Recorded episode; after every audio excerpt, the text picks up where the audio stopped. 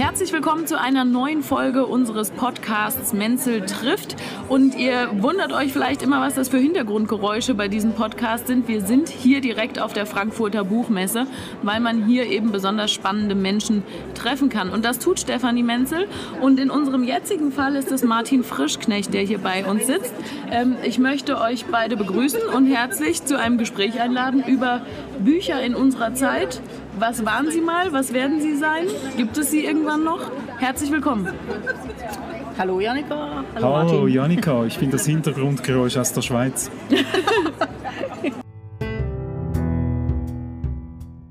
So, jetzt holen wir aber mal das Hintergrundgeräusch in den Vordergrund. Jetzt bist du nämlich gefragt. Ähm, wir haben im, im, Vorgespräch schon ein bisschen drüber, drüber gesprochen, halt auch wie du über die Buchmesse gehst und wie deine Auseinandersetzung mit Büchern ist. Ich meine, du bist der Herausgeber einer Printzeitschrift Spuren. Ähm, wie lange wird es Print noch geben? Glaubst du, das hat Bestand?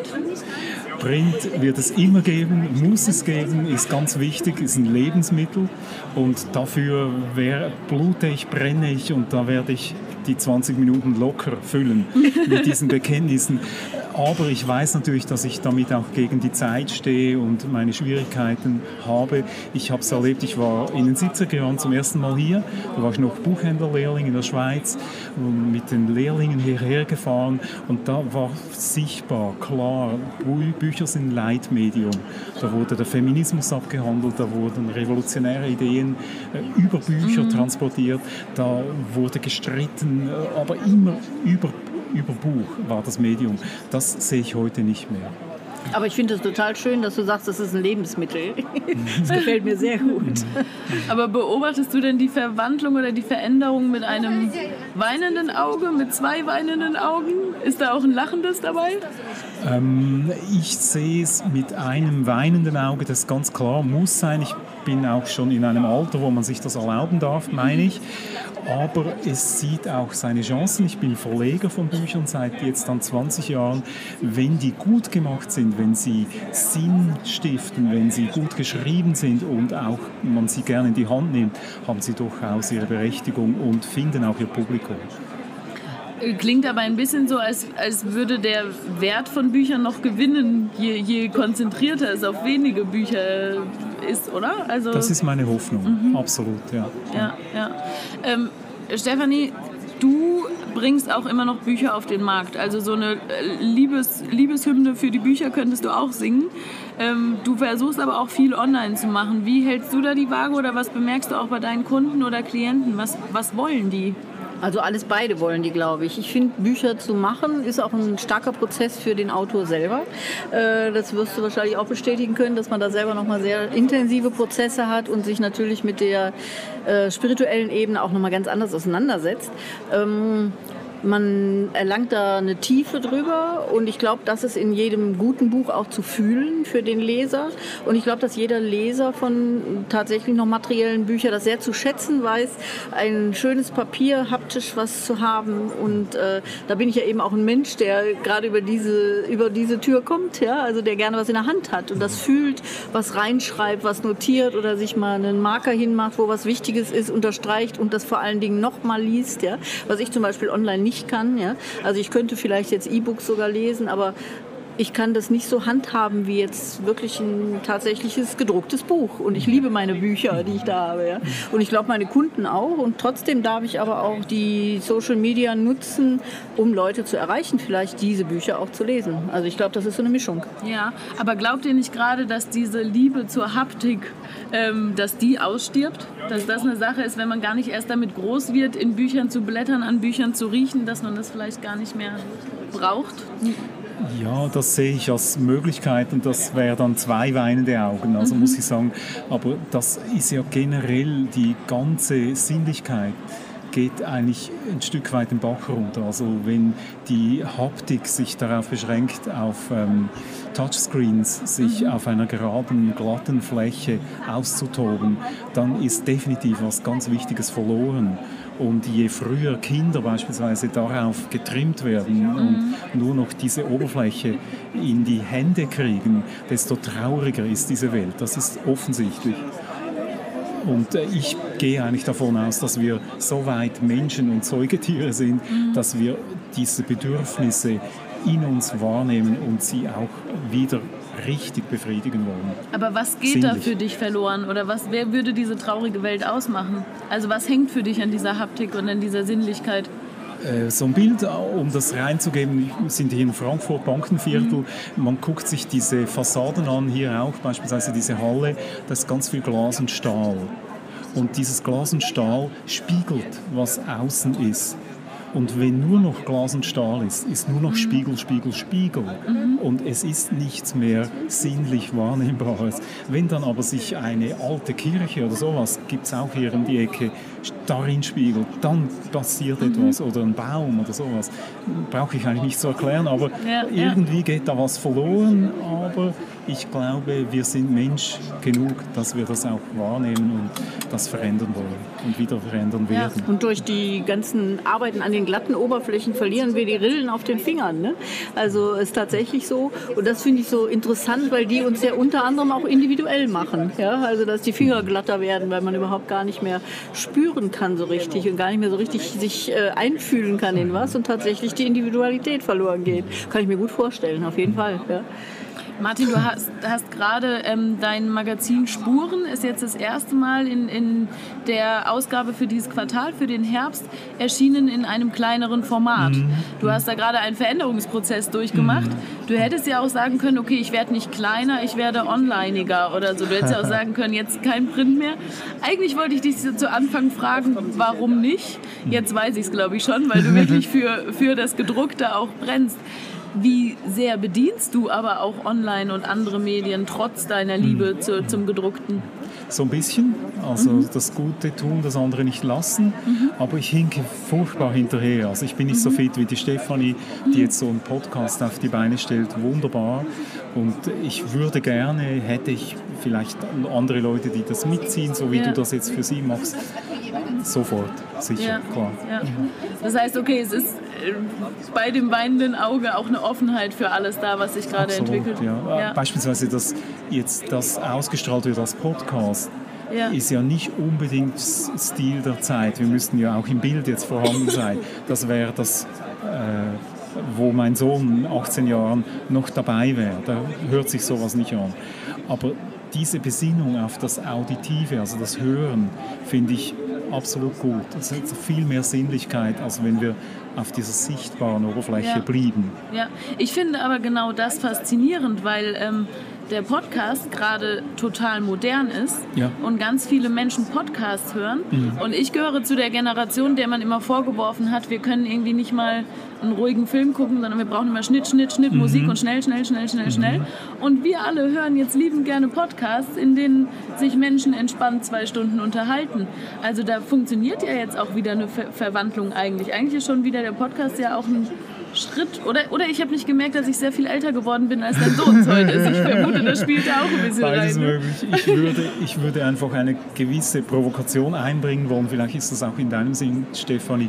Sagen, ich, ich höre selber auch sehr oft Podcasts, beispielsweise meines Autors Stephen Harris, äh, mhm. Sam Harris. Mhm. Der ist ein Star mit Podcasts in den USA, riesige Einschaltquote, verdient fast nichts dabei, also mhm. auch so ein eigenartiges Phänomen, aber das nur am Rande.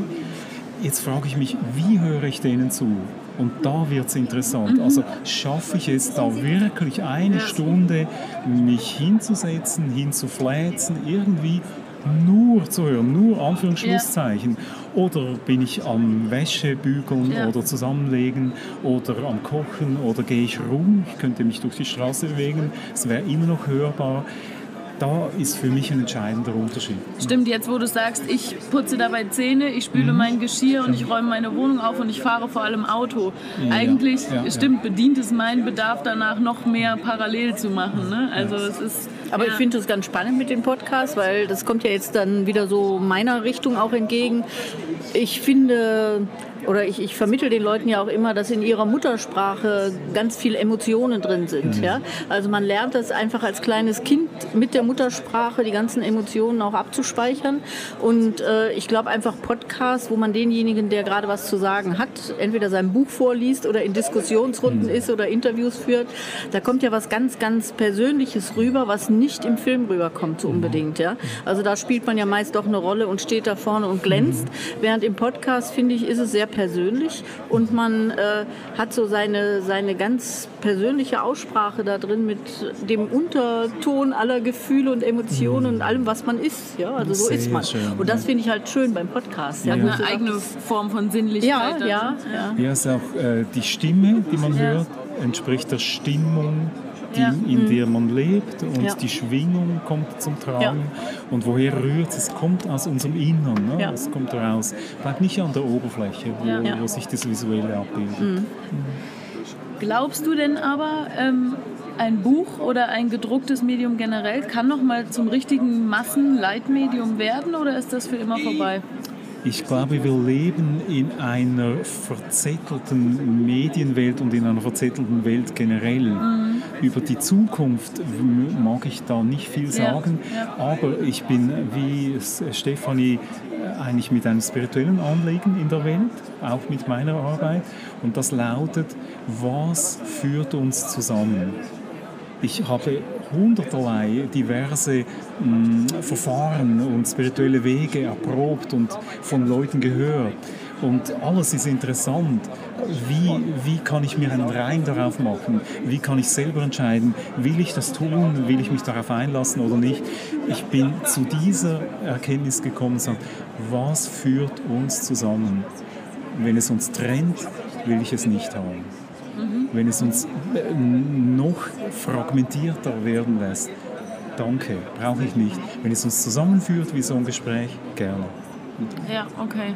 Wie gehst du denn aber mit deinem Sohn um, der tatsächlich äh, das Gefühl, was die Stefanie vorhin beschrieben hat, mit die Seiten fühlen, Dinge unterstreichen und so gar nicht zu, zu schätzen weiß, ohne das jetzt zu werten, der damit einfach nicht aufgewachsen ist. Ist das was, was du auch annehmen kannst und, und akzeptieren kannst, dass es so ist? Oder legst du dann doch manchmal ein Buch hin und sagst, lies doch mal? Sinnlos. so, viel, so viel Pubertät ist da noch vorhanden.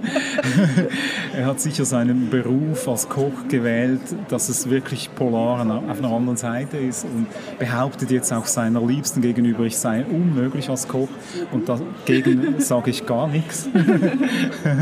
Aber wenn er dann eine Arbeit schreiben muss, dann kommt er zu mir und ich setze ihm die Kommentare richtig.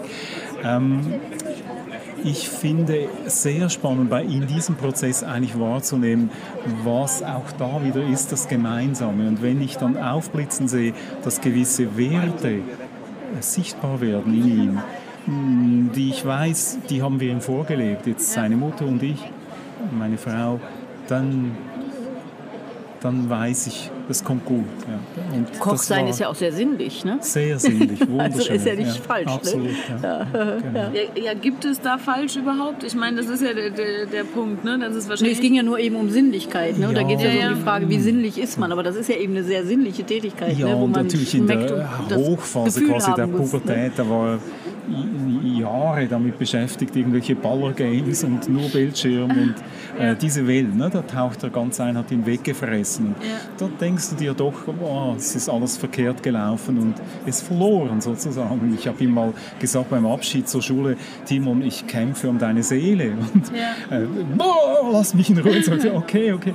Und jetzt weiß ich, er hat mir das kürzlich wiederholt, es, es ist angekommen. Und jetzt sehe ich das wieder blühen und, und langsam sich zeigen. Ja, Alles gut. Also ich kann das ja auch, auch bestätigen. Mein jüngster Sohn, ja, der äh, ja inzwischen studiert hat und ein Bachelorstudium gemacht hat, äh, duales Studium gemacht hat, BWL, der mir tatsächlich meine ganzen Ausbildungen gemacht hat. Der kann aufstellen, der hat meine Heilenergetik-Ausbildung hm. gemacht, der hat mich sehr viel begleitet in der ganzen Arbeit. Ja. Und irgendwann habe ich ihm dann mal gesagt, hast du eigentlich mal mein Buch gelesen? Irgendwann, als er so Abi hatte schon schon. Ja? Und dann hat er gesagt, du Mama, lass mich mit Büchern in Ruhe. Ich habe noch nie ein Buch gelesen. Ja? Also der hat tatsächlich inklusive seinen sehr guten Abis, hat er nie ein Buch gelesen. Ja? Und besteht er auch bis heute drauf, ja? dass er Bücher dann liest oder dann braucht, wenn er Informationen braucht. Aber die sind heute meist online. Ja? Und äh, der ist da ziemlich stolz drauf, dass er das nie gebraucht hat. Also das ist einfach auch diese junge Generation heute, ja? die da, andere ja. eben diesen Zugang gar nicht haben. Das nicht genießen, abends im Bett zu liegen mit einem Stapel Bücher und mal zu gucken oder das Buch von vor zehn Jahren nochmal rauszuholen, Ja. zu gucken, was ist denn da jetzt noch drin für mich. Also das kennen die nicht. Ne? Aber da anders. müssen wir ja, glaube ich, eben beweglich bleiben und die, die, die äh, verbindende äh, Elemente Mhm. wahrnehmen. Beispielsweise braucht er genauso Geschichten, wie ich sie brauche Mhm. Ja. und seine Mutter braucht. Ja. Mhm. Die werden verschieden erzählt. ja. Und Ja. das, das nährt die Seele, das brauchen wir alle, auf jeden Fall, weil wir Menschen sind. Wie findet ihr aber diese verbindenden Elemente? Also war das bei dir auch mal ein ganz bewusster Prozess, die, die Punkte zu suchen, um die Verbindung zu ihm zu kriegen? Oder sind sie dir quasi zugeflogen und hast gedacht, ah, siehst du, so anders ist es doch gar nicht? Also, ich suche jetzt ein bisschen Bestätigung bei Stefan. Ich glaube, ohne Bruchlandung geht das nicht. Ja. Man muss da wirklich auf den Boden der Realitäten kommen. Dabei dann auch für mich, darf ich sagen, habe ich sehr viel Mitgefühl für den eigenen Vater entwickelt. Gott sei Dank. Lebt leider nicht mehr, aber, so, ach, so fühlt sich das an. Ah, hm, Deswegen und so. Ja, sehr Ja. gut. Gute Schule des Lebens. Aber St- Stephanie, als Mutter von vier Kindern, äh, wie viel Einfluss kann man überhaupt auf Ballerspiele und all diese Sachen nehmen? Also sollte man da überhaupt einen Einfluss haben? Oder? Ich bin ja da inzwischen, nachdem meine Kinder alle erwachsen sind, auch sehr entspannt mit. Oder kann man dann erst sein, glaube ich. Ich glaube, wenn man in der Phase steckt, ist man das nicht. Äh, aber ich habe äh, alles immer sehr vertrauensvoll aufgebaut. Das heißt, ich habe grundsätzlich immer das Vertrauen, dass von dem, was ich so mitgegeben habe, dass das eine gute Basis ist. Ja? Ja. Also ich habe diese Qualitäten. Ich habe sehr viel, ich arbeite ja viel mit der Würde, mit der Thematik der Würde, wo ich so denke, ich bin immer sehr würdevoll mit den Themen umgegangen. Ich habe sehr viel gelesen. Mir haben Bücher immer noch viel gebracht. Ja? Also dass ich so sehr intensiv äh, mich damit beschäftigt habe. Ich war immer sehr intensiv auch in meinen Umsetzungen. Und ich glaube, egal jetzt, ob ein Kind dann in Ballerspielen landet oder eben überhaupt nicht liest, eben wie der jüngste Sohn, ähm, das ist vollkommen wurscht. Ich glaube, man gibt ihnen eben eine gute Basis mit, ja? wo man dann irgendwo, auch wie du jetzt so gesagt hast, du merkst jetzt schon, das trägt was. Ja? Äh, Er ist jetzt nicht der große Leser geworden, aber der hat trotzdem eine Basis, aus der er leben kann und zehren kann oder auch lebendig wird. Ja? Und das habe ich auch das Vertrauen bei meinen Kindern, dass die alle ihre Jobs machen und alle ihre Aufgaben haben und wirklich äh, stabil sind, einfach weil man ihnen die Basis mitgegeben hat oder weil wir ihnen die Basis mitgegeben haben. Und das ist, denke ich, das, was als Elternsein ja zählt. Aber das passt ja auch nicht unbedingt hierher so. Ach, ich finde, hier passt alles her, oder? Da sind wir doch relativ offen. Was glaubt ihr denn aber? Ich meine, die Buchmesse, die Frankfurter Buchmesse ist nach wie vor ein Riesending. Wie lang kann das so noch funktionieren? Ist es noch, ist die Frankfurter Buchmesse eine Erinnerung an eine Zeit, die so gar nicht mehr da ist? Oder ist es noch genau so, wie wir es hier in ganz vielen Hallen auf ganz vielen Ebenen wahrnehmen? Also wenn ich das wirklich aus meiner Sicht jetzt Mhm. Optik mit diesen, ich habe ja eben 70, 70er Jahre war ich erstes Mal da, äh, muss ich sagen, ist nicht mehr ein Riesending. Das Okay. ist, ist un- unter einem brutalen Schrumpfungsprozess und ich würde sogar anregen, dass man das äh, anders benennt Mhm. und ähm, sich da Gedanken macht und das könnte helfen, äh, sich zu sagen, ist es ein Treffen der Geschichtenerzähler? Ja. Einfach um das mal reinzugehen. Oder der Therapeuten in dem Sinne, weil Geschichten immer auch eine therapeutische Wirkung haben. Und dann hätten wir einen Fokus und sagen, mit welchem Medium tun wir das? Ja. Ist es ein Podcast, ein Film, ein Buch, alles Ja. Mögliche. Ja, ja. Okay, das Und ich heißt, glaube schon auch, dass, dass Bücher in gewissen Rahmen auch erhalten bleiben. Aber ob so eine Buchmesse sein muss, das ist die Frage. Ja? Also ich glaube, das äh, verändert mit Sicherheit so das Gesicht. Ich merke einfach, wenn ich hier so rumgeschaut habe, ich habe ja jetzt noch nicht so viele Möglichkeiten heute gehabt, aber äh, ich nehme das so wahr wie auch in unserer restlichen Welt, äh, dass man tatsächlich merkt, unsere alte Generation, wo ich mich jetzt zu zähle, ja, oder wo ich dich vielleicht auch so mitnehme, ähm, wir haben auch Schwierigkeiten, uns mit diesen neuen Medien so einzulassen. Ja? Die sind zu schnell, die sind viel zu, da gibt es viel zu viel, ja? man mhm. kennt sich ja gar nicht mehr aus. Ja? Und äh, das erlebe ich an diesen ganzen Ständen hier, dass diese Alten ja, äh, da stehen und sich zwar mit solchen Medien vielleicht beschäftigen müssen, weil sie mhm. noch ihren Job machen müssen, ja? aber im Prinzip ist das eine junge Welt und wird eine junge Welt und ich glaube, die hat ganz andere Werte und Wertmaßstäbe. Und es geht aber man darf da Richtung, auch nicht ne? vergessen, wie fließend die Übergänge sind. Also ich mhm. meine, wenn du jetzt sagst, du tust dir schwer mit neuen Medien, du, ich weiß, dass Instagram war so das Erste, was dir mhm. wirklich schwer gefallen ist. Instagram bediene ich dir mit Links. Bei mir hört es bei Snapchat auf. Also es gibt nicht die eine Generation und die andere, so wie ich gern Podcast höre und deinen Sohn könnte man damit jagen und ich einfach einsehen muss, okay, der ist nochmal eine andere Generation ne? oder eine andere. Da würde ich meinen, das ist ein Prozess der Beschleunigung. Also ja. da frisst diese quasi Revolution, diese Umstellung ja. von zu, von zu, von zu, frisst fortwährend ihre Kinder. Ja. Und mhm. wir tun gut daran oder täten gut daran, dem äh, Rechnung zu tragen, dass unser Herz deswegen nicht schneller schlägt. Mhm. Sonst gehen wir kaputt. Mhm. Ja. Das stimmt. Das, ja. Wir mhm. sind Menschen und der Einatmen, der Ausatmen, das geht in einer gewissen Kadenz. Und ja. das soll so sein. Entsprechend ist das ganze, mhm. der Sinnesapparat und unser Denken damit getaktet. Das ist unser Ding. Und äh, die Medien sollen sich dem anpassen, nicht umgekehrt. Ja, mhm. ja, ja. Ich möchte zum Schluss von euch beiden wissen, was ist euer Lieblingsbuch? Gibt es das eine bei dir? Ist eigentlich immer das, was ich gerade jetzt in Arbeit habe. Das, okay. ist, ich bin ja Buchverleger ja. seit 20 ja. Jahren, Edition Spuren. Und, aber jetzt will ich praktisch sein und das ist eben verkehrt, wenn ich sage, das, was ich in Arbeit habe, weil das gibt es ja noch gar nicht. Ja, ich bin ja als Lektor daran und ich kann euch das nicht vorzeigen. Ich sage ja. jetzt, mein Lieblingsbuch ist das Ding, was ich hierher angeschleppt habe, frisch aus der Druckerei, in Langnau im Emmental in der Schweiz gedruckt in einem Verfahren, das super ökologisch ist, also mhm. Cradle to Cradle. Das Buch kannst du nehmen, auf den Kompost werfen mhm. und es wird sich dort nützlich machen. Ja. Das ist eine Weltsensation, dass das überhaupt so möglich war.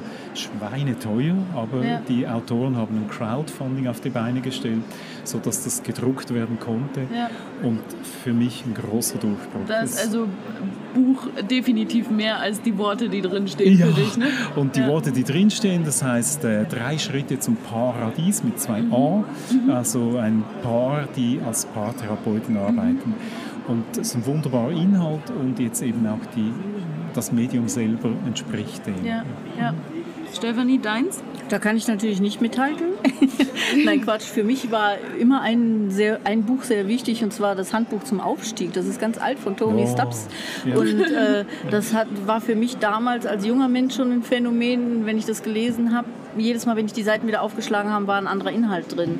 Und das hat mich deswegen sehr bewegt. Und das war deswegen ja. irgendwie so mein Lieblingsbuch auch. Ja? ja. Äh, aber ansonsten gibt es viele Lieblingsbücher. Aber ich glaube, das wäre so eins, was ich jetzt so spontan mal aus der Kiste krame und äh, sagen würde, war mein Lieblingsbuch. Weißt du, was mir so gefällt, Stefanie? Du nimmst ein Buch und du sagst ja implizit und explizit auch, es lohnt sich, das nochmals zur Hand zu nehmen, wieder und wieder. Ja. Und es steht immer Neues drin.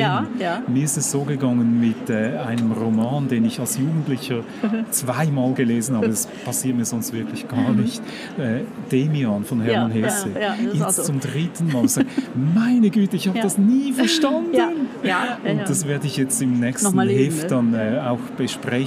Im Sinne, vor 100 Jahren stand 1919 veröffentlicht unglaublich aktuell. Lebensreform war damals ja. das Thema. So vieles äh, damals im Schwange, was heute genauso ja. geschrieben werden könnte. Ja, schön. Mit diesem gesprochenen Liebesbrief an das Buch möchte ich gerne diese Folge beenden. Ich danke euch für die schöne Diskussion und ich glaube, wir können vielleicht ein Tränchen verdrücken und mit lachendem Auge auch in die Zukunft schauen und was da noch passiert und sie vor allem mitgestalten. Danke euch, dass ihr dabei wart bei dieser Folge. Danke dir. Hm. Danke dir auch, Stefanie. Danke, Janika. Danke, Martin. Und schaltet gern nächstes Mal.